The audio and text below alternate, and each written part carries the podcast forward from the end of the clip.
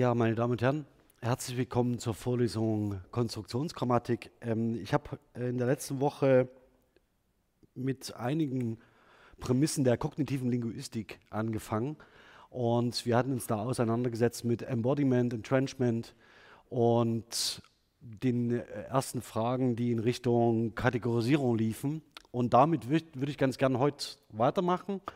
Das heißt, in Fragen der prototypischen Orientierung und Sortierung von äh, bestimmten Entitäten, die für Sie als Sprecher relevant sind und Sprecherinnen relevant sind. Ähm, möchte aber vielleicht, bevor ich damit einsteige, noch mal ganz kurz darauf hinweisen, dass wenn wir über Kategoris äh, Kategorisierungen sprechen, darüber reden, dass jeder von Ihnen eigene Kategorisierungsleistungen vornimmt. Das heißt, wenn man in der klassischen Semantik wird da unterschieden zwischen sowas wie einem Konnotat und einem Denotat. Das haben Sie vielleicht in den Einführungen schon mal gehört. Ähm, das Konnotat wäre etwas, was so der Kern einer Bedeutung einer lexikalischen Einheit ist. Und das Denotat wäre das, was Sie an dieses Konnotat anreichern. Im Wesentlichen ist es so, dass alle Bedeutungen an alle Kategorisierungen faktisch nur aus Denotaten bestehen. Das heißt, aus dem, was Sie persönlich mit einem bestimmten lexikalischen Konzept verbinden. Und aus diesen, dieser Summe dieser Denotate wird in der sprachsystematischen Beschreibung sowas, sowas wie ein Konnotat abstrahiert. Das heißt, der kleinste gemeinsame Nenner, den alle Sprecher einer Sprachgemeinschaft mit einer bestimmten Entität verbinden. Das können Sie sich vorstellen an dem Beispiel Haus. Ja, das Haus hat in der Regel vier Wände, bestenfalls ein Dach, Fenster ohne Tür, also bei Schildbürger nicht, aber Fenster ohne Tür. Und ähm, jetzt können Sie sich dazu vorstellen, eine Entität, die heißt mein Haus. Und welche Details da zusätzlich noch hinzukommen. Das Problem ist, dass die letztliche Kategorisierung, das heißt Ihr Haus, Ihre Wohnung, Ihr Hund, ja, Ihre Couch, im Wesentlichen das sind, was Sie mit diesem Ding, mit dieser Entität verbinden. Und auf dieser Basis führen Sie Kategorisierungen durch. Ähm, das ist ein Gegenstand der kognitiven Linguistik insofern, als diese Kategorisierungen natürlich nicht nur irgendwelche lexikalischen Entitäten betreffen, sondern vor allen Dingen auch sprachliche Strukturen. Wenn Sie also darüber nachdenken, ob Baum ein Substantiv sei oder nicht, sind Sie genau in so einem Bereich der Kategorisierung von Sprachwissen, das Sie aber über eine äh, Terminologie erschließen, die nicht aus Ihrer Muttersprache abgeleitet ist, sondern einer lateinischen Tradition folgt. Wenn Sie jetzt darüber nachdenken, ob die zu Tür, ob zu ein Adjektiv sei oder nicht, sind Sie genau in so einem Kategorisierungsprozess. Also das heißt, dann müssen Sie eine Kategorisierungsentscheidung fällen und sagen, ja, es ist ein Adjektiv unter diesen Bedingungen. Und da Sie als Menschen oder Ihr Hirn als Organ schlecht damit leben kann, wenn bestimmte Dinge nicht sortiert sind, neigen Sie dazu, alles kategorisieren zu wollen, was Ihnen vor die Füße fällt, ob Sie das bewusst wollen oder nicht. Ihr Hirn übernimmt das für Sie, um Komplexität im Alltag zu reduzieren. Also das ist eine notwendige Operation, damit sie überhaupt lebensfähig sind. Gehen wir mal auf die Grundlagen zurück. Die Prototypensemantik ist mehr oder weniger das, ähm, das Thema, bei dem Sie möglicherweise mit diesen Kategorisierungsprozessen schon in Kontakt gekommen sind. Eines meiner Lieblingsbeispiele ist das des Pinguins. Warum?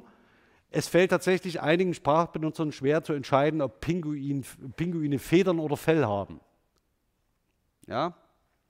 Hören Sie mal in Ihrem Bekanntenkreis herum, wie sich das so äh, darstellt, also ob Pinguine Federn oder Fell haben oder ob sie nackt sind zum Beispiel ähm, und irgendwie sie nur die Haut sehen.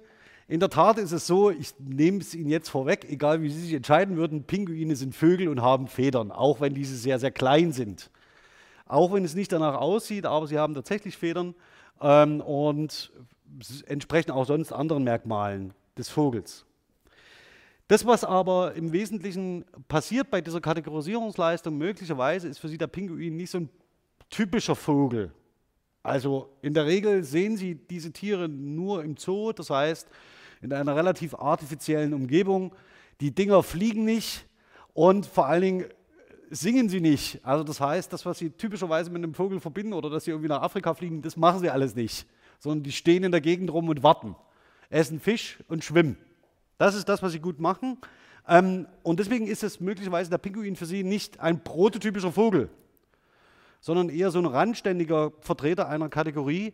Und diese Beobachtungen und diese theoretische äh, Beschreibung des Ganzen geht zurück auf Eleanor Roche, die mit ihrer Prototypentheorie ähm, im Wesentlichen ähm, diese ähm, Aspekte oder diese, diese Möglichkeiten der Kategorisierung beschrieben hat. Also dass es unterschiedliche Kategorienbildungen gibt, bessere Vertreter und schlechtere Vertreter einer Kategorie. Und einschlägig ist ihr Beispiel mit den Zahlen. Ähm, das heißt, es gibt offensichtlich Vertreter dieser Kategorie Zahl, die für sie besonders typisch sind, also die jeder kennt, 1, 3, 5, 7. Ähm, gibt es auch Texte, die sich nur mit diesen Zahlen beschäftigen, also allen voran erstmal die Bibel, danach Märchen, ja, können Sie überlegen, wie oft Sie bestimmte, ja, schauen, schauen Sie es dann. Wie viel, wie viel Türme Jerusalem hat? Zwölf, klar. Äh, das himmlische Jerusalem. Äh, aber abgesehen davon ist es so, dass Sie auch diese Zahlenspielereien ähm, aus Märchen kennen. Also das heißt, irgendwas muss man dreimal machen, ja, dreimal Suppe essen, dreimal in den Brunnen fallen, dreimal in den Wald gehen. Äh, zweimal geht es gut, beim dritten nicht und so weiter. Fünf, sieben und neun sind ähnliche ähm, Vertreter, ideale Vertreter der Zahl, Kategorie Zahl. Ähm, möglicherweise ist es 3,74812 nicht. Da können Sie ähm, überlegen, warum. Ähm, weil es eben randständige Vertreter dieser Kategorie sind. Ähm, das Ganze führt dazu, dass wir mehr oder weniger ein Konzept haben, dass wir eben nicht sagen können, es gibt ein Schubladensystem, einen Apothekerschrank und in diesem Apothekerschrank können Sie jedes Merkmal oder jede Entität sauber sortieren.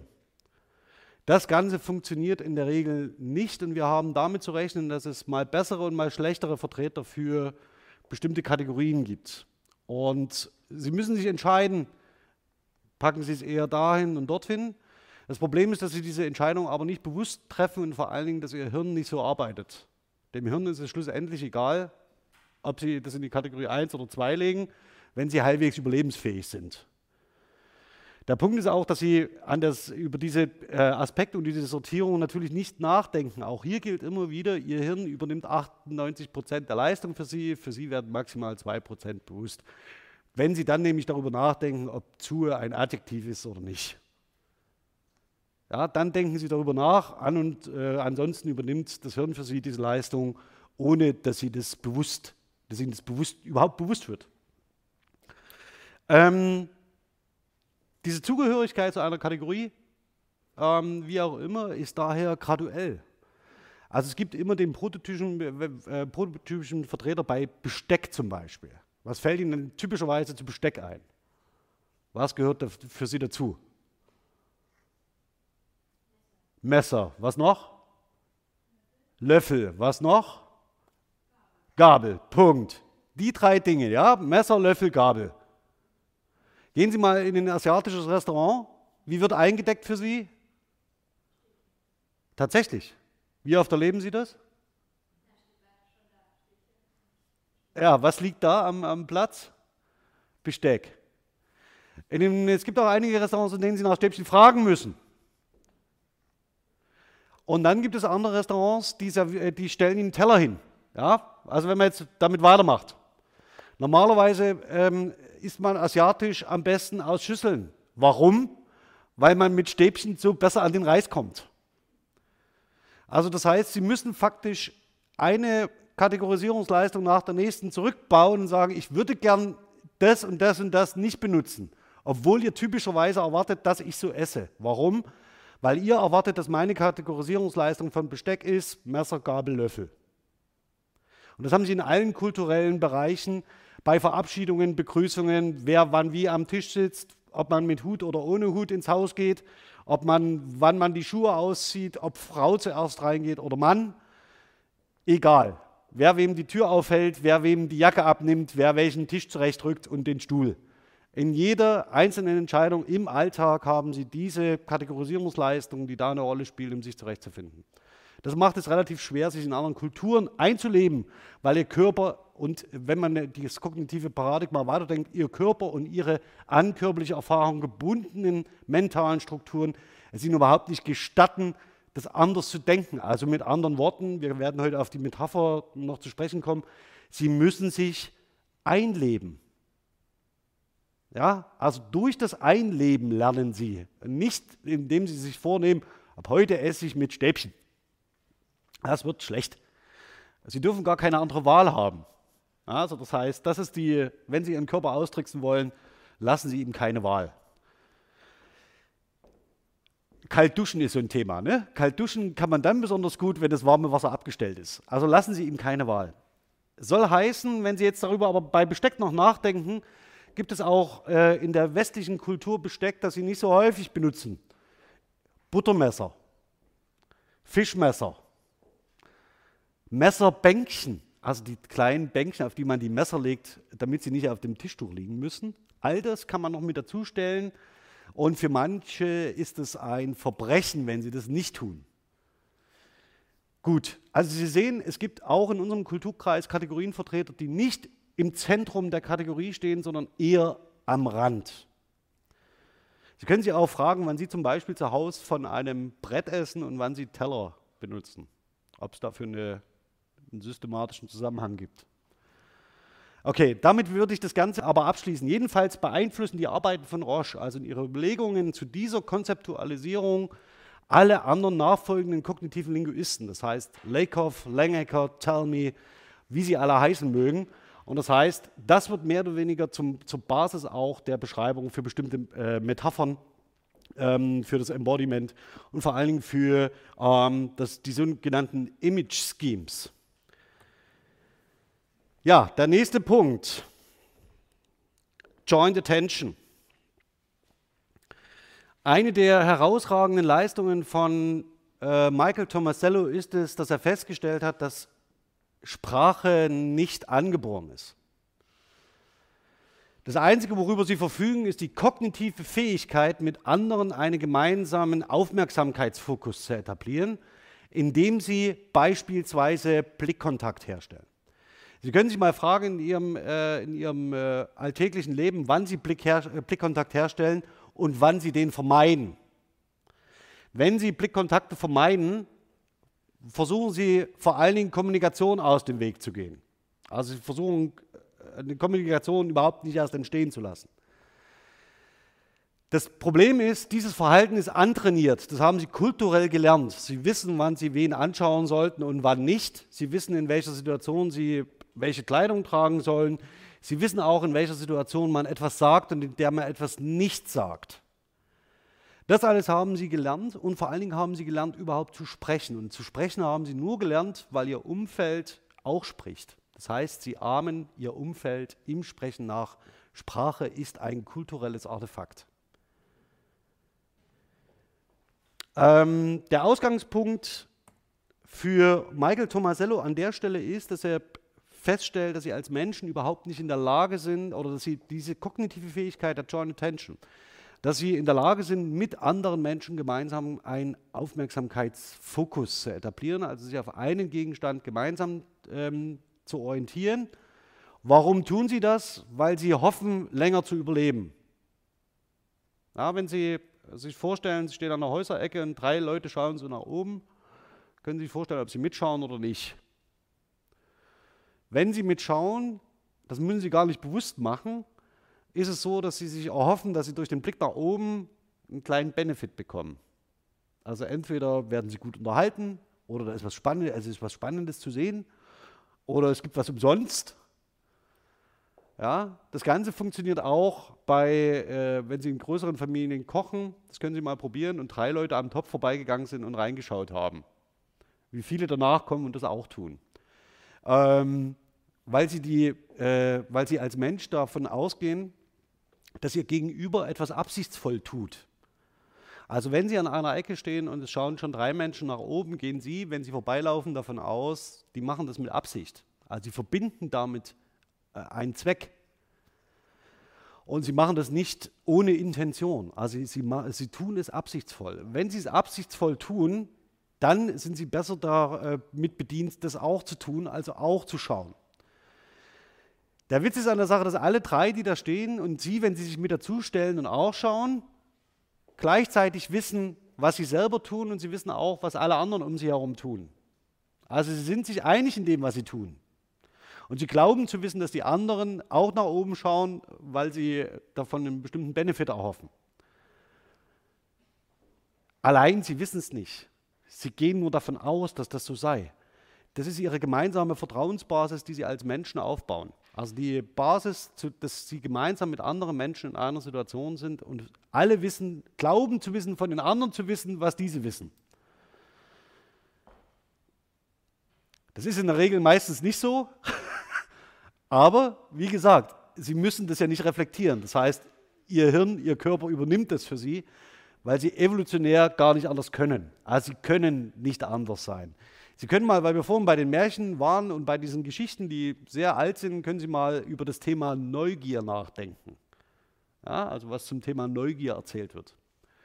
Wie oft die Türen, die eigentlich geschlossen bleiben sollten, dann doch geöffnet werden und was dann alles Schlimmes passiert. Also das heißt, wo ganze Geschichten nur sich darum drehen, genau diesen Effekt auszuschalten, eben nicht zu schauen. Also das heißt, nicht die Tür zu öffnen, nicht in den Raum zu gehen, nicht die Spindel in die Hand zu nehmen.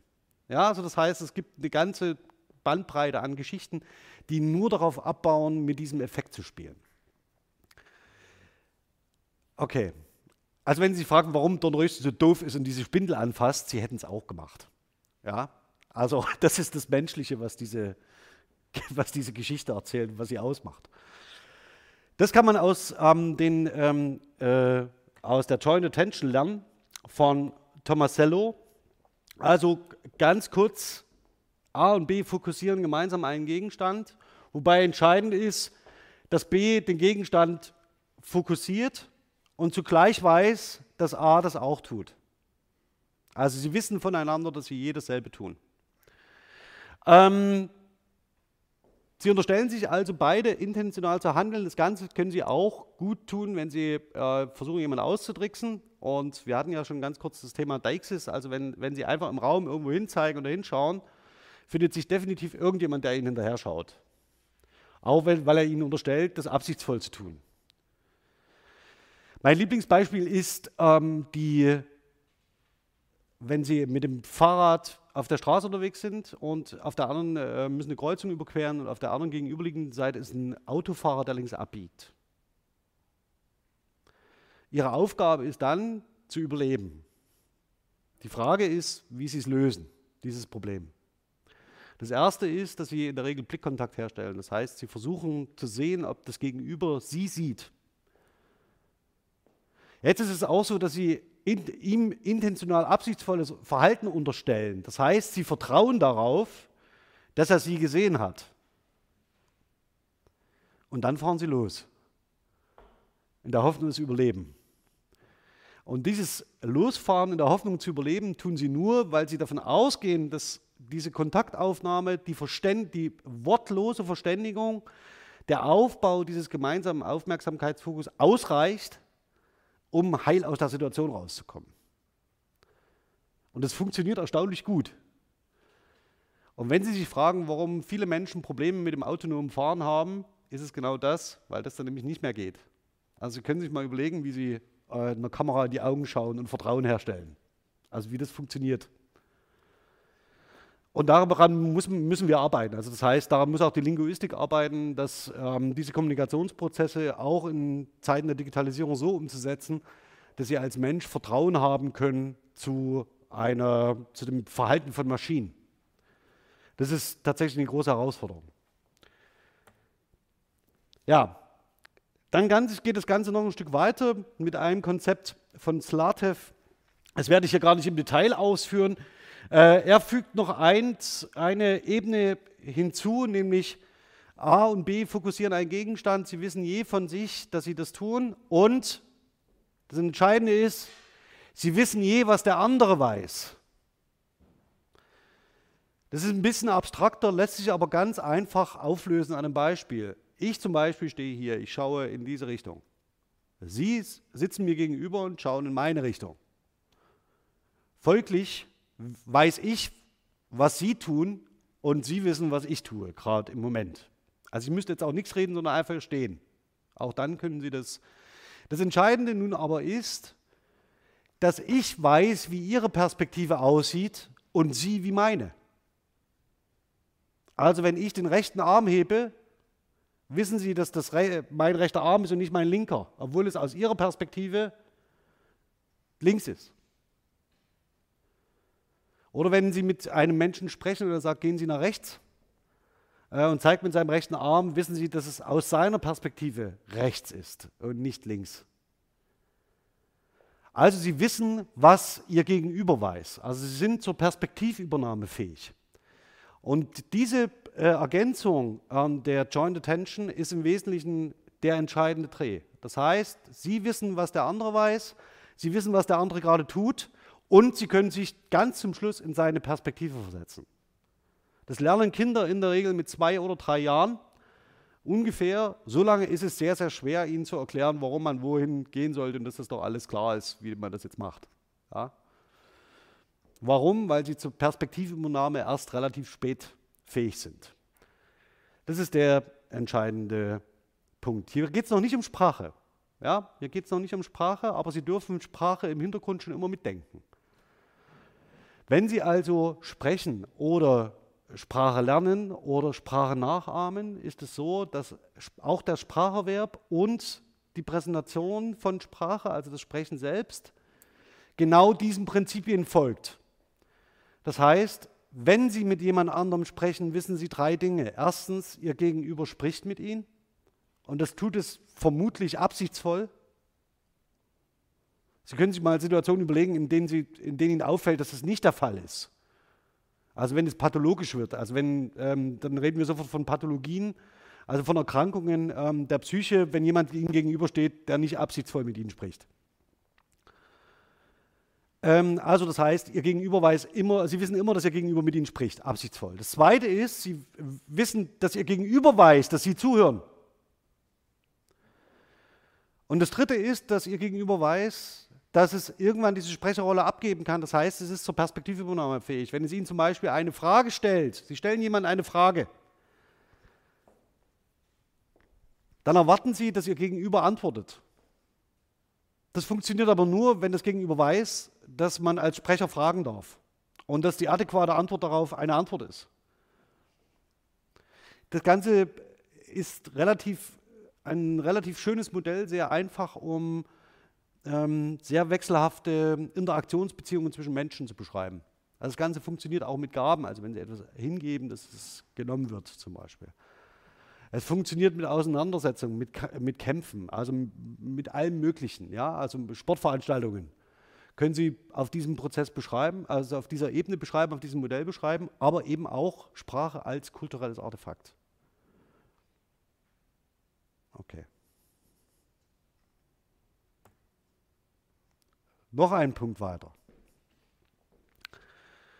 Sie wissen jetzt also, Sie wissen, was Sie wissen, Sie wissen, dass Ihr Gegenüber weiß, was Sie wissen und Sie wissen, sind zur Perspektivübernahme fähig. Aber Sie haben auch eine Vorstellung von der Gruppe, in der Sie sich bewegen. Also wenn Sie jetzt zum Beispiel eine Vorlesung besuchten und im Auditorium sitzen ist die Wahrscheinlichkeit, dass Sie sich als soziale Entität verstehen, sehr viel größer, als wenn ich mich als soziale äh, Entität verstehe, ja, als Gruppe. Sie wissen also, was die anderen erwarten in ihrer Gruppe. Sie wissen, was die Ziele dieser Gruppe sind. Sie wissen, was die Vorstellungen dieser Gruppe sind und sie versuchen auch darauf zu reagieren sich adäquat zu verhalten. Das Ganze wird dadurch noch komplexer. Das funktioniert natürlich auch in, in, Familien, in, am Arbeitsplatz und so weiter. Das heißt, Sie haben nicht nur eine Vorstellung davon, wie einzelne Individuen zueinander stehen, sondern Sie haben auch eine Vorstellung, welche sozialen Entitäten mit welchen Vorstellungen ähm, sich in diesem Raum bewegen ähm, und sich aneinander orientieren, um ein gemeinsames Ziel zu verfolgen. Das ist sehr komplex und das übersteigt die Fähigkeiten, kognitiven Fähigkeiten aller anderen Primaten und aller anderen Tiere. Das können sie nur als Menschen. Und das ist das, was sie auszeichnet. als Mensch. Nicht die Sprache, sondern die Fähigkeit, sich in andere hineinzuversetzen, mit anderen gemeinsam einen Aufmerksamkeitsfokus ähm, zu etablieren und dann ähm, auch miteinander zu sprechen. Worüber? Eine der basalen Erfahrungen, die Sie als Menschen machen, ist, ähm, dass Sie im Raum leben. Also dass Sie im, von, Raum, äh, von räumlichen Determinanten umgeben sind. Und dass es so etwas gibt wie eine Ausdehnung oder eine Begrenzung für eigenes Verhalten. Kennen Sie diese? Ähm ja, das ist schön. Ähm, eine, diese Handschuhe mit diesem Bündchen dran bei Kindern, ja, die man so durch die Jacken zieht. Ja. Und wenn diese äh, Stricke noch zu lang sind, dann knotet man die am Rücken ein Stückchen zusammen, dass es nicht so runterhängt. Und immer wenn man Kinder im Winter anzieht, hat man das Gefühl, die können sich irgendwann nicht mehr bewegen. Also das, die laufen dann so und eigentlich stehen sie nur, also muss sie dann immer weitersetzen. Äh, und damit begrenzen sie ihren, ihre Bewegungsmöglichkeit. Ihre Bewegungsmöglichkeit ist ganz am Anfang des Lebens aber noch durch ganz andere Dinge begrenzt, nämlich durch den Leib der Mutter, in, der, in dem sie heranwachsen. Das Gefühl, was sie da haben, ist Enge, aber auch zugleich Wärme. Und jetzt können Sie sich mal ganz kurz vor Ihrem inneren Auge äh, vorstellen, welche Konzepte Sie mit Geborgenheit verbinden. Ob das ein schneebedecktes weißes Feld ist, schön unter stahlblauem Himmel bei minus 40 Grad, oder irgendeine Butze mit drei Quadratmetern, prasselndem Feuer und schön warm und überschaubar. Die Erfahrungen, die Sie machen, die ersten Erfahrungen in Ihrem Leben, das heißt räumliche Enge, Vertikalität, also Ihre Mutter bewegt sich, ja, also Sie bewegen sich nicht nur selbst mit Ihren Armen, und mit ihren Füßen, sondern ihre Mutter bewegt sich selbst durch den Raum. Das heißt, sie liegt, sie läuft und so weiter. Es gibt einen Wechsel zwischen Tag und Nacht ähm, und warm und kalt, wenn sie irgendwann auf die Welt kommen. Und diese Erfahrungen, äh, basalen Erfahrungen, die sie als Mensch sammeln, können sie nicht reflektieren, aber sie tragen sie mit ihrem Körpergedächtnis, also mit ihrer körperlichen Erfahrung mit. Und sie werden auch zum Gegenstand von Versprachlichung. Das Erste, was Sie als Kind lernen, ist, wenn Sie hinfallen, dass es wehtut. Und Sie haben so eine vertikale Achse, die Sie wahrnehmen. Also ich hoffe, Sie sind als Kind nie fallen gelassen worden vom Arm. Dann lernen Sie das sehr viel früher. Ähm, aber Sie, äh, es ist, das ist böse. Ähm, oder sie aus, also unsere Kleinste ist aus dem Bett gefallen. Also Trampolin, ja. Zack, Arm gebrochen. Ähm, ist nicht hoch, hat gereicht. Aber das ist eine Erfahrung, die sie natürlich mit Vertikalität verbinden. Anderen Kindern von uns sage ich immer, kletter bitte immer nur so hoch, wie du selber wieder runterklettern kannst. Ähm, und dann wird dieses, ähm, diese Vertikalität auch an persönliche Erfahrung und an, an Können gebunden. Was ist das nun, was diese räumliche Erfahrung auszeichnet? Diese räumliche Erfahrung ist basal für zentrale Metaphern und Konzepte, die sie verwenden. Also Sie haben sehr schnell eine Vorstellung von oben und unten. Sie haben sehr schnell davon eine Vorstellung, ob in Ihrem Glas viel Limonade oder wenig Limonade ist, also hoch und wenig. Ähm, Sie haben ein äh, Gefühl dafür, was außerhalb Ihrer Reichweite ist und was Sie noch erreichen können mit Ihren Armen, wenn Sie gelernt haben, dass das Ihre Arme sind. Dann ist es so, dass sie eine Vorstellung haben, wie weit sie laufen können, ob es anstrengend ist, den Berg nach oben oder nach unten zu laufen und so weiter. Das lernen sie relativ früh in ihrem Leben. Und diese räumlichen Erfahrungen, die sie sammeln mit ihrem Körper, die werden zur Basis in der Geschichte der, der Menschheit auch für andere betroffenen Komplexe, nicht nur für diese räumlichen Beschreibungen, sondern zum Beispiel auch für Zeit. Zeit ist ein aus Raum abgeleitetes Konzept. Wir haben keine Vorstellung von Zeit. Also das einzige Vorstellung, die einzige Vorstellung von Zeit, die man haben kann, ist das der Entropie, das heißt Verfall. Also ne, sie kommen und gehen. Aber das ist dieses, die Entropie selbst ist als Konzept in den Metaphern nicht zwingend präsent. Ähm, zu den spatialen Relationen, das heißt zu den Relationen, die relativ schnell gelernt werden, gehören natürlich alle ähm, Präpositionen, die ähm, Sie erlernen, das heißt, Sie lernen relativ schnell, dass etwas in etwas anderem drin sein kann. Sie lernen, dass etwas auf etwas anderem liegen kann. Ja, das auf, manchmal hast du deine Mütze auf dem Kopf. Haben sie nicht auf, ja, also nicht obendrauf, sondern sie haben sie angezogen. Aber hast du die Mütze auf dem Kopf, ist genauso eine Metapher schon für dieses, ja, obendrauf. Ähm, dann haben sie, lernen sie relativ schnell, dass es so etwas wie Beiordnungen gibt, dass etwas neben ihnen sein kann. Ähm, genauso davor, dahinter und so weiter, über, unter. Das sind Dinge, die Sie in Richtungsrelationen lernen. Das heißt, Sie über einen Fluss gehen, über einen Bach steigen, ähm, ein Problem überwinden. Das heißt, da haben Sie diese metaphorische, diese metaphorische Vorstellung von Raum auch in anderen Konzepten drin. Ähm, oder wenn ein Fußballclub kann aufsteigen, ja, in der Regel steigen die nirgendwo hin, sondern sie wechseln nur die Liga. Ähm, das heißt, auch da sind diese metaphorischen Konzepte im Alltag, in sämtlichen anderen Prozessen ähm, äh, äh, sagen wir, abgebildet. Können Sie mal überlegen, was Sie tun, wenn Sie etwas aufschreiben?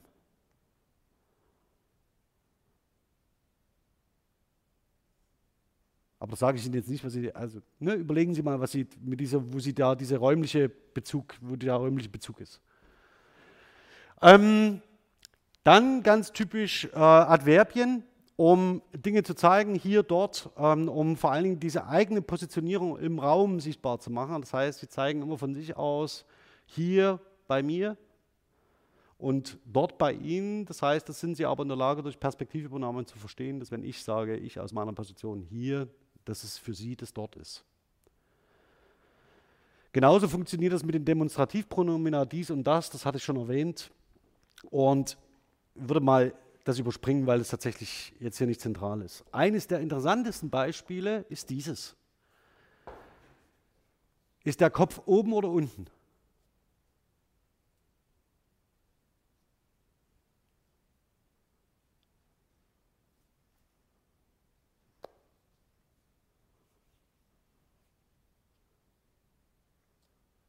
Was würden Sie sagen? Ist der beides? Ja, was würden Sie, also was würden Sie nicht, nicht, wenn wir jetzt darüber nachdenken, aber nicht darüber reflektieren, sondern was, was würden Sie intuitiv, wie würden Sie das intuitiv äh, bezeichnen? Oben? Unten? Der Kopf ist unten? Wer würde sagen, der Kopf ist oben? Okay, also Sie sehen, es geht schon so ein bisschen auseinander. Ist das Problem immer bei diesen Fragestellungen? Ja, also ich triggere Sie, dann gebe ich Ihnen zwei Alternativen, ähm, aber da wir hier kein Experiment machen unter Laborsettings, ist es auch nicht so dramatisch. Der Punkt ist, Sie sind zu beiden in der Lage. Sie können beides, je nachdem, was Ihre Bezugsachse ist. Also wenn Sie sich zum Beispiel am Horizont orientieren, dann ist es möglicherweise so, dass Sie sagen, er ist unter dem Horizont. Ja, das sieht man auch ganz gut. Wenn Sie aber sagen, ich betrachte den Körper in seiner Vertikalität, wissen Sie, normalerweise sind Menschen in der Lage, aufrecht zu stehen und dann ist der Kopf oben. Und das bedeutet, dass wenn Sie dieses Konzept betonen wollen, sagen Sie, der Kopf ist oben. Wenn Sie aber sagen wollen, wie verhält sich der Körper sonst im Raum, dann würden Sie sagen, der Kopf ist unten. Also das heißt, Sie können auch zwischen diesen ähm, Relationen wechseln. Und das Schöne ist, Ihr Gegenüber versteht es trotzdem. Also das heißt, sie wissen trotzdem, wo der Kopf sich gerade auffällt. Also in dem einen Fall halt oben auf dem Kopf, auf dem Körper drauf, wo er hingehört. Und auf der anderen Ebene eben in der Positionierung, wo der Kopf an einer anderen Stelle ist. Also zum Beispiel auf 6 Uhr. Das wäre eine andere, eine andere Möglichkeit. Sie können äh, vor dem Hintergrund, weil ich Ihnen das Bild gerade zeige, die Beine machen so eine Positionierung von 11 Uhr. Sehen Sie das? Die ganze Beschreibung, Metaphorik, wie sie analoge Uhren beschreiben, sind, ist, eine räumliche, sind, ist eine einzige räumliche Metapher. Es ist fünf vor zwölf. Der Zeiger steht auf drei Uhr. Der Zeiger steht nirgendwo. Und der ist auch, es ist auch nicht fünf vor zwölf, sondern das Einzige, was der, Weg, der Zeiger noch tun muss, ist den Weg zurücklegen, bis er auf zwölf steht. Also er steht genauso vor der zwölf wie Sie vor der Tür, wenn Sie den Schlüssel vergessen haben. Also das heißt, dass Sie Zeit faktisch schon, wenn Sie nur diese kleinen äh, Metaphern sich anschauen, im Wesentlichen sehr stark räumlich konzeptualisieren. Dies und das sage ich nichts nochmal dazu, ähm, vielleicht zu einer anderen Zeit. Komme ich gleich zu dem Thema Zeit. Muss mal schauen, ich habe das, ja. Zu dem Thema Zeit. Im Wesentlichen sind sich alle kognitionslinguistischen Ansätze darüber einig, dass Zeit basal auf räumliche Konzeptualisierungen zurückgeht und darauf aufbaut. Das Verhältnis wird in der einen oder anderen Darstellung unterschiedlich gewichtet, aber im Wesentlichen sind sich alle Ansätze darin einig. Ähm, das Konzept Zeit ruht auf dem Konzept Raum auf. Ähm, hier ähm, von Lakoff Johnson exemplarisch ähm, ein äh, entsprechendes Zitat. Very little of our understanding of time is purely temporal. Most of our understanding of time is a metaphorical version of our understanding of motion in space. Also, dass man etwas im Raum bewegt. Kommen wir mal zu dem, zu dem ersten Punkt. Ähm, in der Regel ist eine typische äh, Metapher dafür, dass irgendetwas wie eine Reise konzeptualisiert ist.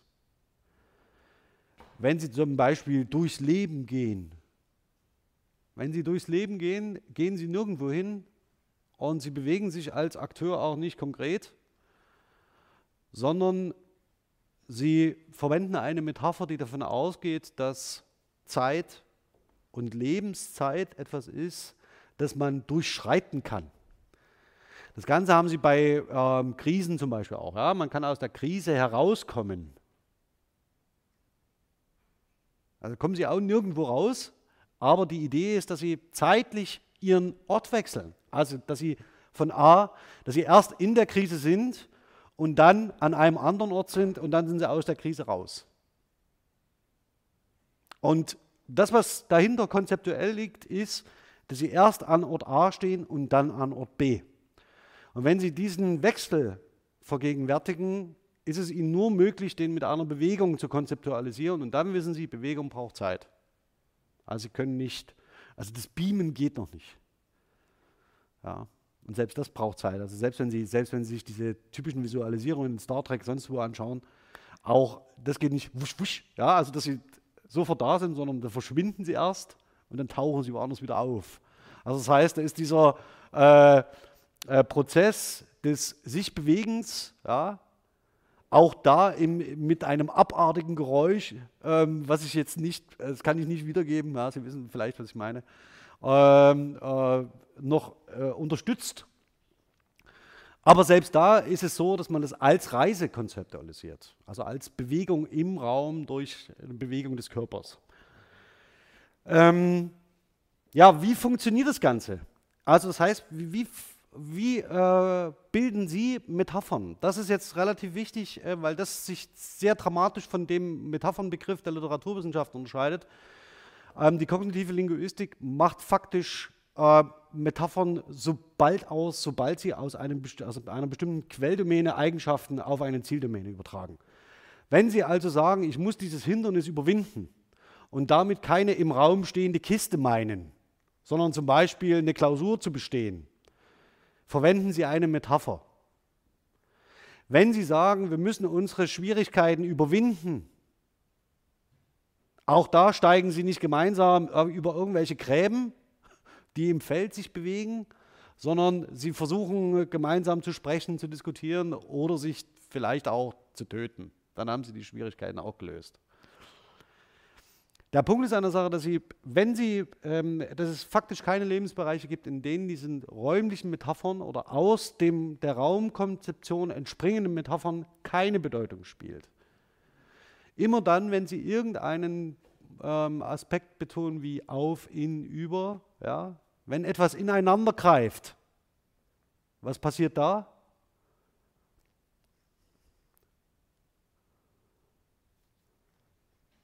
Ja, und zwar sehr konkret. Ja? Also sie greifen ineinander. Und sie zeigen das auch noch. Also die, meistens unterstützen sie das auch noch mit der entsprechenden Geste. Ähm, und versuchen Sie mal in Ihrem Alltag auf so eine Aspekte zu achten. Also wann, überall, in welcher Situation haben Sie das Gefühl, da gehe ich basal auf ein räumliches Konzept zurück.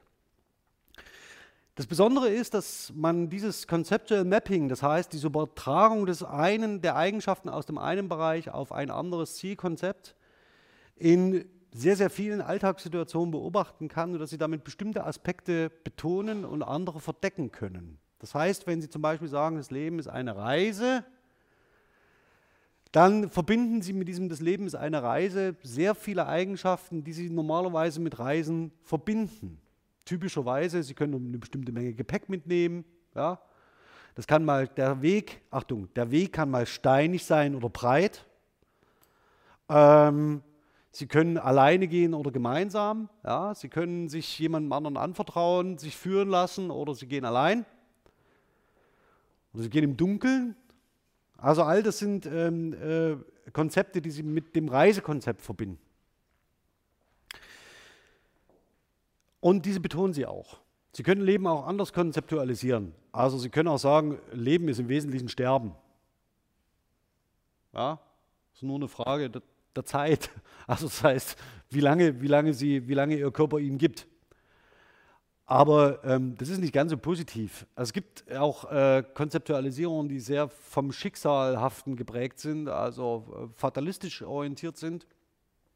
Und im Wesentlichen, ähm, da wurden jetzt zu Halloween wieder ein paar äh, Stereotype rausgekehrt, empfehle ich Ihnen äh, Humans of Late Capitalism. Ähm, das ist ein sehr guter Twitter-Account mit sehr ähm, eindrücklichen Abbildungen. Und da ging es um typische Geschlechterstereotype, Mann, Frau, die in einem Bild auf die Schippe genommen worden sind und ähm, äh, zu sehen eine weibliche, eine weibliche Untote und auf dem Shirt zwei Begriffe, äh, äh, ich glaube Mary and äh, Re Reproduction und ähm, der männliche Untote hatte äh, No Imagination auf seinem Shirt stehen. Und damit wird natürlich ein bestimmtes Gesellschaftsbild auf die Schippe genommen. Ähm, so können Sie Leben natürlich auch konzeptualisieren. Also die wesentlichen Eigenschaften dafür sind äh, von, von Männern ist es keine Vorstellungskraft vom Leben zu haben und für Frauen ist das höchste Ziel zu heiraten und sich zu reproduzieren. Also das ist so eine, das würde ich sagen, ist noch nicht so lange her, 50, 60 Jahre, zumindest hier in Mitteleuropa nach der Zeit des Nationalsozialismus, ähm, typisches Rollenklischee, Rollenstereotyp. Und damit äh, betonen sie natürlich bestimmte Eigenschaften. Also sie betonen bestimmte Eigenschaften und sie verbergen andere, die möglicherweise für Sie persönlich genauso wichtig sind. Das Interessante ist nun, dass Sie mit diesen Metaphern nicht nur irgendein Verhältnis zur Wirklichkeit zum Ausdruck bringen oder bestimmte Dinge verbergen und andere zeigen, sondern dass Sie diese lernen, das heißt lebenslang verinnerlichen und mittragen. Wenn Sie sich also fragen, warum Stereotype, Klischees, Rollenbilder so stabil sind, liegt das daran, weil sie sie selbst gelernt haben. Und zwar so, dass sie sie nicht reflektieren können, weil ihr Gehirn sie überhaupt nicht dazu kommen lässt. Wenn Sie sich also die Frage stellen, auch das hatten wir ja schon mal, ähm, ähm, warum, ähm, was sind so typische Stereotype äh, oder Tabus? Also über, wenn Sie sich Dinge vorstellen können, über die Sie bei Tisch nicht reden sollten, dann äh, transportieren sie bestimmte Stereotype, Klischees und Verhaltensmuster, die in dem westlichen Kulturkreis relevant sind. Ein anderes typisches Muster ist die Frage, ähm, ähm, kann man, äh, habe ich häufig genug erlebt, was eine gute Mutter sei. Ja, können Sie sich mal vorstellen, was so, was so die Eigenschaften sind, oder was eine gute Großmutter sei, oder was ein guter Großvater sei. Können Sie durchgehen mal an Definitionen was, oder an Punkten, was Ihnen so wichtig ist an Ihren Großeltern?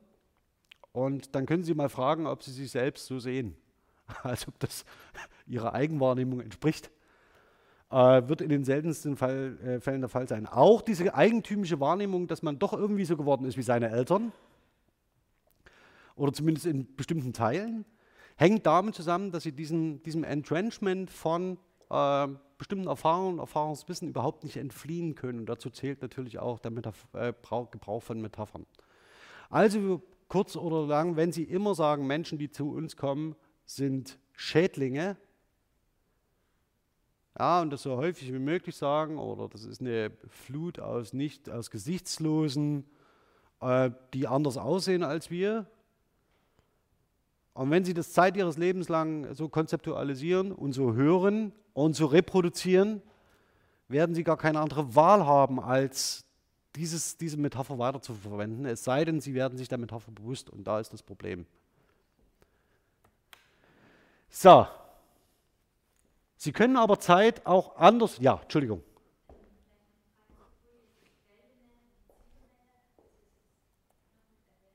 Ja, also die Quelldomäne ist faktisch der Bereich, aus dem Sie bestimmte Elemente herausnehmen. Das heißt, wenn, Sie, wenn wir bei diesem Thema bleiben, äh, äh, wir versuchen die Gräben zu überwinden. Also dann steht dahinter ein räumliches Konzept, wo es darum geht, tatsächlich, ich gehe drüber. Oder wir müssen Brücken bauen. Also wie oft passiert es, ich muss, eine Brücke, ja, sie setzen sich auch nicht hin und bauen gemeinsam eine Brücke. Ja ähm, sondern sie, sie bauen eine Brücke, um Gräben zu überwinden. Und das, wenn sie das benutzen, ja, dann übertragen sie faktisch diese Eigenschaften dieses, diese, aus dieser Quelldomäne auf eine Zieldomäne. Und die Zieldomäne ist menschliche Kommunikation, Verhandlung und Diskussion. Ja, also das heißt Annäherung aneinander. Äh, typischerweise sind diese Übertragungen von Metaphern ähm, aus ähm, XY ist Krieg. Also wenn Sie das, das berühmte, äh, die berühmtesten Beispiele sind Fußballsprache, ja, wo es geht um Angriff und Verteidigung und den Sturm und den Schuss, ja und so weiter. Also wenn Sie, wenn Sie sich das vor Augen führen, werden Sie relativ schnell sehen, dass diese sportliche äh, oder Sportsprache ähm, diesen alten, ähm, diese alte Agonalität in der Sprache noch mitzieht. Aber wo es gerade in dem Sport darum geht, Gewalt zu domestizieren, also sich nicht gegenseitig zu töten. Das ist eigentlich das Ziel. Habe manchmal den Eindruck, dass das nicht der Fall ist, aber sei es drum. Okay. Eine andere äh, Konzeptualisierung ist, dass nicht Sie sich durch den Raum bewegen, sondern dass das Leben faktisch so auf sie zukommt, die Zeit so auf sie zurollt. Und mehr oder weniger Zeit für sie vorstrukturiert ist über die Dinge, die auf sie zukommen. Das haben Sie vielleicht selbst auch schon mal gesagt, die, die, die Idee kommt auf, oder Weihnachten kommt auf uns zu. Ja, das kommt nirgendwo hin. Weder auf uns zu noch von uns weg ja, sondern das ist eine willkürliche Festsetzung, dass irgendwie am 24.12. nach der Regel, die wird äh, nach dem Kalender, den wir schreiben, da halt Weihnachten ist. Also weder ist da Jesus Christus geboren, noch irgendjemand anders relevant ist, sondern das ist irgendwie eine ähm, Festlegung, die eine Institution äh, im Zusammenhang der Missionierung von Heiden auf diesen Termin gelegt hat. Aber wir sagen, Weihnachten kommt auf uns zu. Kennen Sie noch andere Beispiele, wo Events so auf sie zurücken. Mir fallen da immer sehr wenig ein, außer das kommt auf uns zu. Ja? Es naht. Es nahet sich. Okay, noch, noch anderes? Ja? Etwas ist im Anflug, das ist gut. Etwas ist im Anflug. Das äh, ich sammle mal schnell. So, es naht. Etwas ist im Anflug. Ja. Es rückt. Also da haben sie es äh, äh, faktisch wortwörtlich umgesetzt. Also das Event rück, rück, rück, rück, rück, kommt näher. Es rückt näher. Sehr schön. Reicht mir. Es kommt auf uns zu. So. Sehr schön. Ja, da sehen Sie das ähm, äh, konzeptualisiert und das Ganze liegt im Wesentlichen daran, dass Sie, Sie sehen das hier, ja, also irgendein zukünftiges Event, was in der, von, von Ihnen aus so konzeptualisiert noch vor Ihnen liegt, kommt auf Sie zu. Und das, was, wenn es vorbei ist, liegt es hinter Ihnen. Also das, äh, es kommt auf uns zu, es ist im Anflug äh, können Sie etwas sagen, äh, können Sie eine ähnliche Metapher bilden für Dinge, die hinter Ihnen liegen, also die vergangen sind? Ja? Es rückt in die Ferne oder es liegt hinter mir. Ich habe es selbst gerade gesagt, es liegt hinter mir oder es rückt in die Ferne. Also das heißt, Da ist es mehr oder weniger so, dass sie unterschiedliche sprachliche Konzeptualisierungen haben, um genau das darzustellen. Was daran wichtig ist, nichts von diesen Dingen ist in Wirklichkeit irgendwie so konzeptualisiert, dass diese sprachliche Strukturierung und diese sprachliche Formulierung auf dieses Ereignis passt. Sondern es ist so, dass sie als Menschen kognitiv dazu befähigt sind, darüber nachzudenken oder das, das kognitiv dazu befähigt sind, ihre Umgebung entsprechend zu konzeptualisieren. Und sie nutzen dafür die Basiserfahrung, die sie gemacht haben. Das ist im Wesentlichen eine räumliche Erfahrung, indem sie sich selbst bewegen und sich selbst als Sprechmittelpunkt ihrer eigenen Sprache wahrnehmen. Genau. Und hier nochmal das andere, also die Moving Observer, also sie bewegen sich als Beobachter durch die Zeit. Ja, das ist nochmal diese andere Konzeptualisierung hier in zwei Übersichten zusammengestellt. Und jetzt das Entscheidende. Wenn Sie über Grammatik nachdenken, was glauben Sie denn, welchen Status Zeitformen haben? Also sowas wie ein Perfekt. Das dürften Sie kennengelernt haben. Also das, damit kann man äh, Vergangenes bezeichnen und kann es auch abschließen. Ja, und es kann auch noch einen Bezug zur Gegenwart haben. So dürften Sie das vielleicht gelernt haben. Was glauben Sie, was diese Beschreibung für einen Stellenwert hat vor dem Hintergrund des kognitionslinguistischen Paradigmas? Keine. Der Punkt ist nämlich einfach der, dass perfekt überhaupt nichts kodiert und auch kein Verhältnis von Ihnen zu Raum und Zeit etabliert, sondern das hat sich durchgesetzt als konventionalisiertes Muster und Sie sind sich darüber einig, Sie haben es als kulturelles Artefakt gelernt. Wenn ich über Vergangenes reden möchte, dann benutze ich das. Aber es gibt darüber keine abgeschlossenen Verträge und es gibt auch keine geltende Norm, sondern Sie wissen, wenn Sie gemeinsam einen Aufmerksamkeitspunkt fokussieren, und sich mit ihrem Gegenüber verständigen und gemeinsam sprechen. Und sie verwenden die Zeitform perfekt. Dann wissen sie, ihr Gegenüber weiß, was sie wissen. Und sie wissen, was das Gegenüber weiß. Und schlussendlich haben sie beide das Gefühl, sie reden über dasselbe. Das ist leider nicht der Fall. Sie hoffen, dass das so ist. Also sie sind kognitiv dazu überhaupt nicht anders in der Lage, als davon auszugehen, dass ihr Gegenüber dasselbe versteht wie sie. Sonst würde Kommunikation permanent scheitern.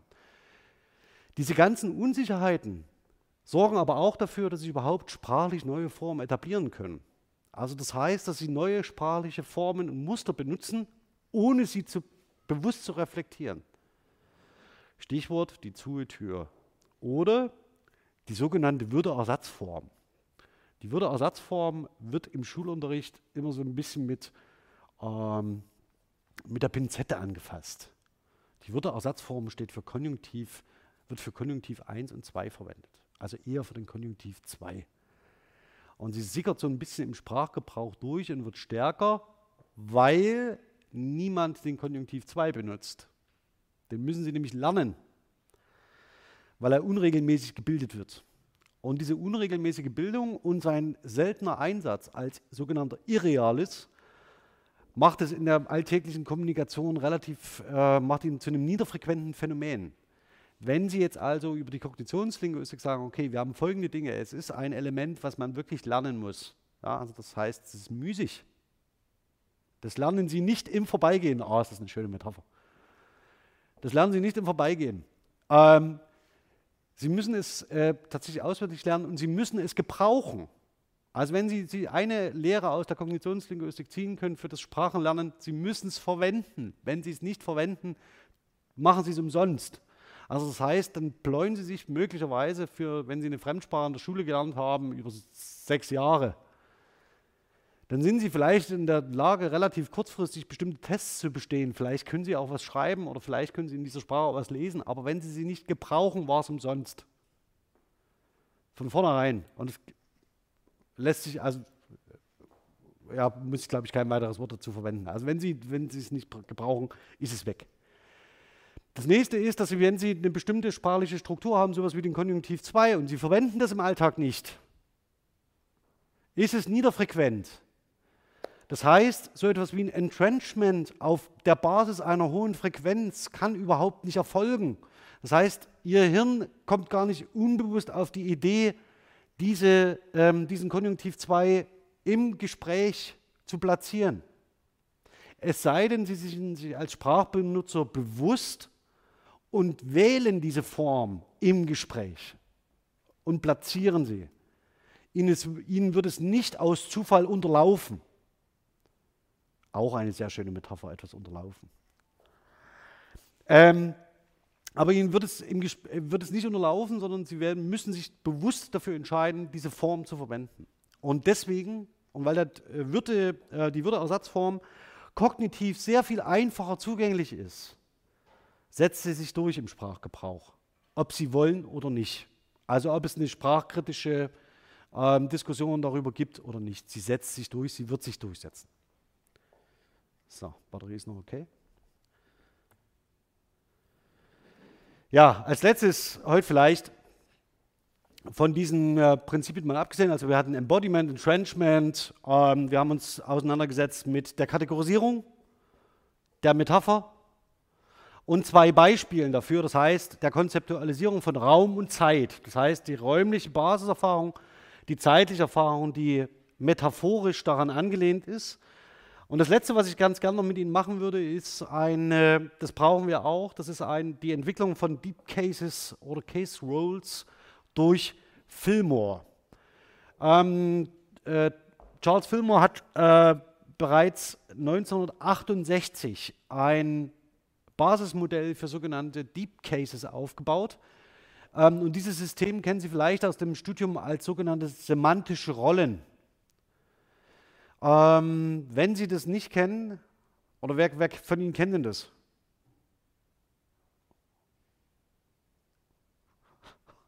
Okay. Ähm, also wir haben grammatische Kausus, also im Deutschen sind es vier. Nominativ, Genitiv, Dativ und Akkusativ. Das sind sehr wenige. Sehr schade. Äh, ich hätte gern, äh, ähm, Numeri haben wir auch noch zwei, ich hätte gern den Dual zurück. Ähm, sei es drum, wir haben vier Oberflächenkausus und wenn ich jetzt den Satz bilde, Paul schlägt Klaus. Ja, Paul schlägt Klaus. Wer schlägt da wen?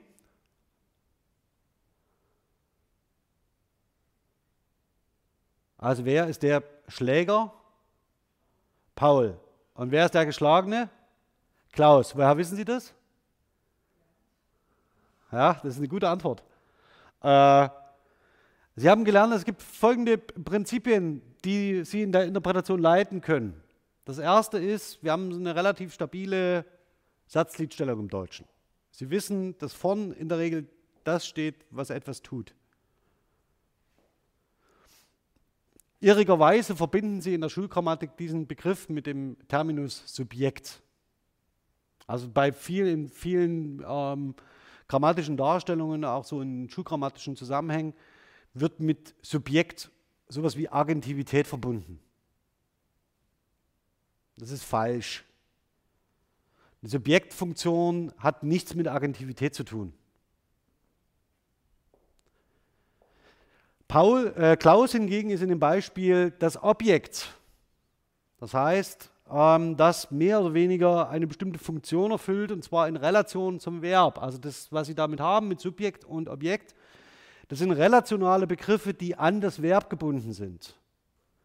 Wenn Sie jetzt also ein Handlungsverb haben wie schlagen, verlangt dieses Handlungsverb in der Subjektposition jemanden, der menschlich ist und der eine Handlung vollziehen kann und in Objektposition etwas, das, ja, also man kann auch das Schlagzeug schlagen, ja, oder äh, man kann verschiedene Dinge schlagen. Jedenfalls etwas, das man irgendwie behandeln kann, also eine Entität. Ähm, zumindest in dieser Bedeutung des Wortes. Jetzt ist es so, dass diese Subjekt-Objekt-Relation, vor allen Dingen die Sprachstruktur und die Satzgliedstellung, natürlich nichts ist, was für alle Sprachen identisch ist. Ja, also das heißt, es gibt durchaus Sprachen, in denen diese Anordnung unterschiedlich ist und die zum Beispiel überhaupt keine Subjektmarkierung haben, wo sie die Subjektmarkierung aus anderen Bestandteilen, sprachlichen Bestandteilen ähm, heraus erkennen müssen. Also ich wähle als Beispiel dafür gern das Russische, weil ich das eine Weile lang gemacht habe. Sie erkennen im Russischen, brauchen Sie kein Subjektspronomen, weil Sie eben äh, das an der Verbkonjugation erkennen. Zum Beispiel. Also im Wesentlichen ist es in allen analytischen äh, Sprachen so, ähm, oder in allen, äh, Vorsicht, ist es in allen ähm, ähm, synthetischen Sprachen so, dass sie diese, äh, diese äh, Bezeichnung von Personen ja, nicht brauchen, weil sie häufig in, den, ähm, in der Verbmorphologie und in der Verbkonjugation mit verankert sind. Das gilt für das Lateinische ganz genauso. In analytischen Sprachen wie das Deutsche, die mehr oder weniger diese grammatischen Einheiten abgebaut haben, auch das sollten Sie aus der Sprachgeschichte wissen, das einfachste Prinzip ist ähm, die sogenannte Nebensilbenabschwächung nach der Festlegung des Stammvokals auf die erste Silbe. Wenn Sie dann faktisch in allen, wenn Sie diesen Stammvokal auf die erste Silbe, wenn Sie auf den, den Stammakzent auf die erste Silbe legen und alle anderen Silben, die danach kommen, weniger relevant sind, neigen Sie als Sprecher dazu, Sie müssen nämlich einen Muskel bewegen, um zu sprechen, die nicht mehr zu realisieren. Das heißt, es kommt zu einer sogenannten Nebensilbenabschwächung. Was heißt, alle Vokale in den Nebensilben tendieren zu E. Warum? E ist der einfachste Vokal, den Sie mit Ihrer Zunge realisieren können, ohne dass Sie sich großartig anstrengen müssen. Das ist nämlich die Mittellage. Wenn Sie jetzt A nehmen, A ist ein Tiefzungenvokal, dann müssen Sie sich schon ganz schön A die Zunge bewegen. I muss die Zunge ganz nach oben. Ähm, und am einfachsten ist, wenn Sie E sagen. Das müssen Sie nämlich gar nichts tun. Dann bleibt die Zunge einfach liegen. Ja? Und wenn diese Nebensilben also keine Bedeutung mehr tragen, auch keine grammatische, dann werden sie erst abgeschwächt zu E und dann fallen sie ganz aus. Was ist die Folge? Alle Flexionsendungen fallen weg. Klar, die stehen am Schluss. Und so haben Sie in vielen Fällen heute schon den Einheitsplural für Nominativ, Genitiv, Dativ und Akkusativ. Der Punkt ist also, dass Sie mit Ihrem ähm, äh, Erkennung von Paul und Klaus, das ist eine reine Mutmaßung, dass das eine Nominativ und das andere Akkusativ ist, weil Sie es nicht erkennen. Sie haben es gelernt. Es ist aber sehr viel einfacher, wenn man sagt, Sie haben ein Konzept von Agentivität und ähm, von, äh, in dem Fall, äh, Sie haben ein Konzept von Agens und Patiens. Also Sie wissen, Paul ist derjenige, der schlägt, das ist der Agens. Und Klaus ist der, der geschlagen wird, das ist der Patient. Und es ist ein tiefen Kausus, ein semantischer Kausus, der unter dem Oberflächenkausus Nominativ und Akkusativ liegt. Und diese Zuordnung muss nicht an diese grammatischen Kausus gebunden sein. Ja, es ist zwar häufig so, dass ähm, ein Agens im ähm, Nominativ kodiert ist, das muss aber nicht sein. Ja, wenn Sie sagen, Klaus wird von Peter geschlagen, wie ist da?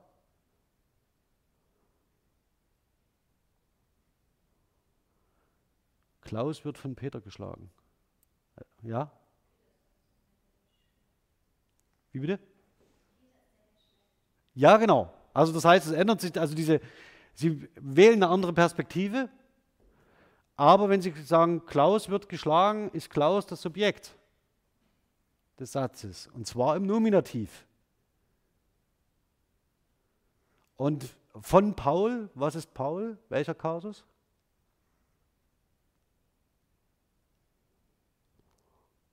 Ein Nominativ wird es nicht sein.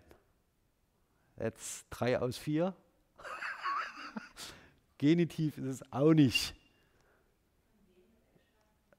Ja, das könnte sein, das könnte deutlich sprechen für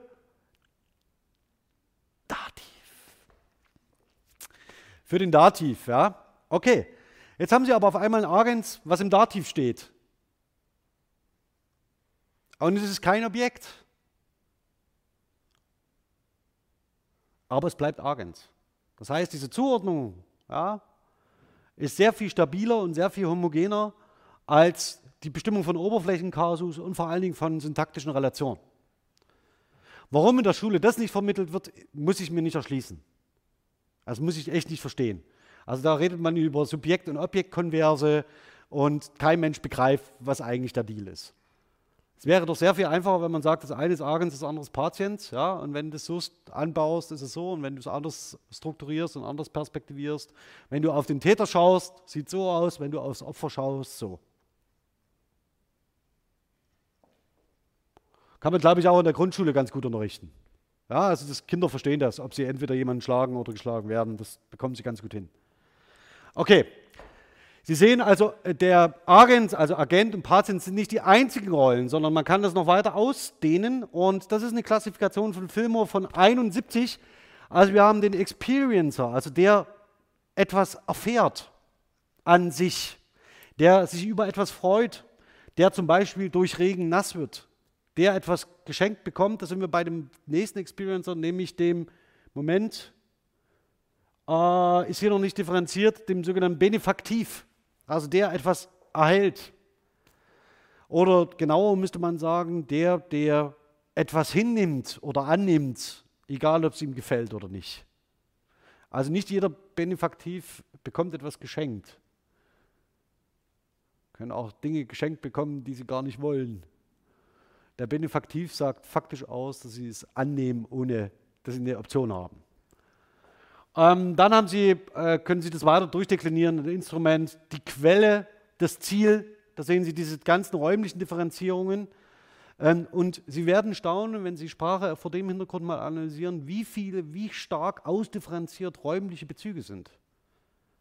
Und wie, stark das in die Semantik von Ihren Aussagen eingreift und vor allen Dingen, wie eng diese Überschneidungen sind ähm, zum, äh, zur Frage der Verbsemantik und der Valenz. Also Valenzgrammatik sagt Ihnen möglicherweise, hoffe ich, etwas. In der Valenzgrammatik ist es so, wenn Sie ein typisches Valenzwörterbuch aufschlagen, haben Sie in der Regel ähm, Einfachverben. So wie kaufen, backen, laufen. Was Sie daran nicht finden, sind Sachen wie einkaufen, verkaufen, zukaufen oder weglaufen, äh, anlaufen, volllaufen und so weiter. Also das heißt, Sie haben keine zusammengesetzten Verben. Warum haben Sie das in der Valenzgrammatik nicht? Weil Sie für jedes dieser Verben einen eigenen Lexikon-Eintrag postulieren müssten. Ja, Sie müssten sagen, also laufen, laufen und volllaufen sind unterschiedliche Verben. Das heißt, ich müsste für das Volllaufen einen eigenen Lexikon-Eintrag ähm, äh, anfertigen. Und werden Sie auch nicht fertig im Deutschen, weil dieses Muster, ja, diese Kombination, Zusammensetzung im Deutschen extrem produktiv ist. Sehr viel einfacher ist es, wenn Sie sagen, es gibt offensichtlich Verben, die so eine direktionale Bedeutung haben. Also mit denen Sie zum Beispiel einen bestimmten Weg andeuten. Oder mit dem Sie auf eine bestimmte Quelle hindeuten. Oder auf ein Ziel. Ähm, und diese Festlegungen sind über eine Kaususgrammatik sehr viel einfacher zu machen und sehr viel einfacher zu lösen ähm, weil sie dann nämlich sagen können, es gibt bestimmte sprachliche Muster und in diese sprachlichen Muster können bestimmte Verben eintreten oder eben nicht. Und darum wird es ab der nächsten Woche gehen. Also das heißt genau um diese Frage, das heißt, wie können wir sprachliche Strukturen beschreiben, abseits von bestimmten ähm, äh, traditionellen grammatischen Terminologiebildungen und vor allen Dingen Konzeptualisierungen. Also lösen Sie sich, um ganz zum Anfang der Vorlesung zurückzukommen, bitte von den Kategorien, die Sie im Kopf haben, also die Sie gelernt haben. Das dauert sehr, sehr lang. Ähm, um ehrlich zu sein, habe selber dafür sehr lang gebraucht. Das Problem ist nämlich, dass Sie, das Problem ist, dass äh, Sie Ihr Gehirn echt nicht leicht austricksen können. Ähm, wir haben jetzt vor kurzem erst festgestellt, dass wir einen Terminus verwenden, der unserem ganzen theoretischen Konzept komplett entgegenläuft. Und den benutzen wir jetzt seit Jahren. Und jetzt sind wir uns dessen bewusst geworden, jetzt bauen wir unsere komplette Theorie im Bereich der Konstruktionsgrammatik um, ähm, weil es uns vorher nicht aufgefallen ist. Weil wir auch nur Menschen sind. Ja, das ist ein gutes Zeichen, würde ich sagen, oder? Ähm, ich wünsche Ihnen einen äh, schönen äh, Freitagnachmittag. Genießen Sie die Sonne, solange sie noch scheint. Und wir sehen uns dann hoffentlich beim nächsten Mal wieder. Bis dahin.